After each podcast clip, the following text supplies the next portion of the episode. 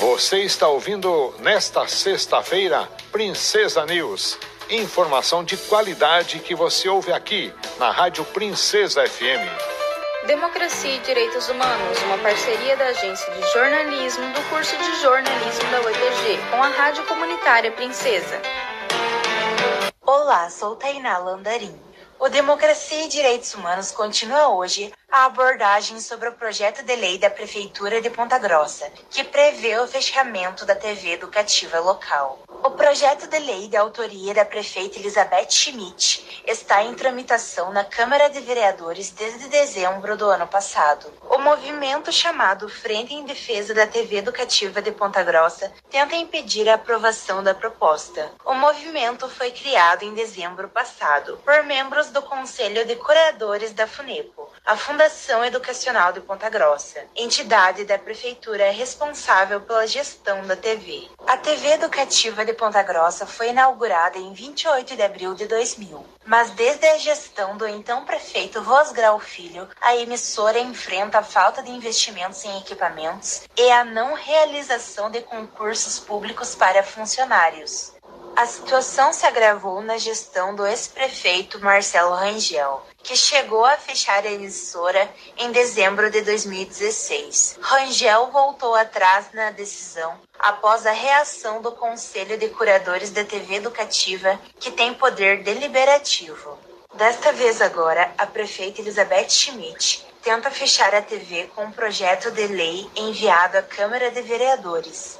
Funcionário da TV Educativa de Ponta Grossa há 22 anos, Alexandre Machado é membro do Conselho de Curadores da FUNIPO e falou ao Democracia e Direitos Humanos sobre a tentativa da atual prefeita Elizabeth. É um projeto de lei que altera a lei de criação da FUNEP. Só que, como é uma lei, tem que passar pela Câmara esse projeto para fazer essas mudanças. O que a gente alega é que com a retirada do subsídio da Prefeitura e principalmente com a retirada dos funcionários efetivos da TV Educativa, a TV Educativa deixa de existir. O projeto de lei diz que ela uh, não quer extinguir a FUNEPO, que é a mantenedora da TV Educativa. Mas sem os funcionários e sem o subsídio, a TV ficaria fora do ar e por conta disso perderia a concessão do canal, né? É o principal principal motivo que levou a, a prefeita a fazer isso, pelo, pelas palavras dela, é a economia, né? E o que a gente está batendo de frente é que essa economia não vai existir, porque os funcionários, tanto efetivos como comissionados da TV educativa, vão ser remanejados para outros setores da prefeitura e, o seu rendimento, e os seus rendimentos vão, vão continuar sendo feitos, os pagamentos serão feitos. Então, assim, não, a gente não enxerga esta economia que a prefeita está falando. Alexandre Machado destaca as ações da Frente Ampla em Defesa da TV, que tenta impedir o fechamento da emissora. Em fevereiro, a frente realizou audiência pública para conscientizar a população contra a medida. Acredito que falta uma mobilização maior da população. A Frente em Defesa da TV foi criada, está trabalhando. A gente tem várias entidades junto com a gente nessa briga, mas a população ainda não abraçou a nossa ideia. A gente também está trabalhando para que isso aconteça. População essa que no ano de 2020, 2021, pôde acessar a TV educativa aqui todos os dias com as aulas para as crianças. Se não fosse a TV educativa, as crianças perderiam o ano letivo. Eram oito horas de programação diária, local, produzido pela TV Educativa, não como diz a prefeita, que foi produzido pela Secretaria de Educação, foi produzido pela Secretaria de Educação em parceria com a TV Educativa, foi usado os funcionários da TV Educativa, o estúdio da TV Educativa,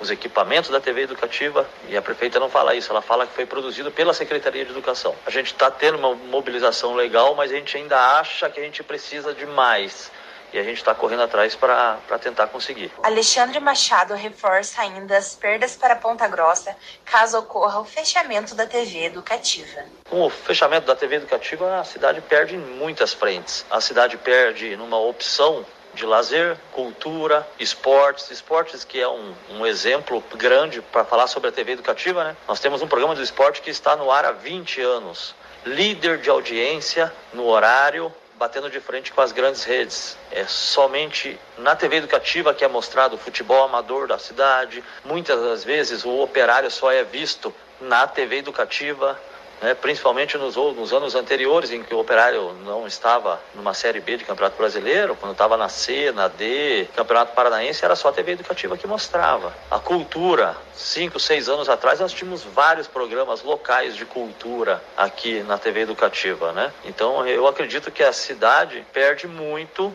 muito mesmo com o fechamento da TV Educativa. Agradecemos a participação de Alexandre Machado, funcionário da TV Educativa há 22 anos e membro do Conselho de Curadores da FUNEPO, que falou conosco sobre o projeto de lei de autoria da prefeita Elizabeth Schmidt, que prevê o fechamento da TV Educativa de Ponta Grossa. Alexandre Machado integra a Frente em Defesa da TV, movimento que tenta mobilizar a população e exigir dos vereadores a votarem contra o projeto da prefeita. Democracia e Direitos Humanos é um projeto de extensão ligado à Agência de Jornalismo do curso de jornalismo da Universidade Estadual de Ponta Grossa, em parceria com a Rádio Comunitária Princesa. Locução e edição Tainá Bandarim. Professores responsáveis Hebe Gonçalves e Marcos Zibord. Princesa News.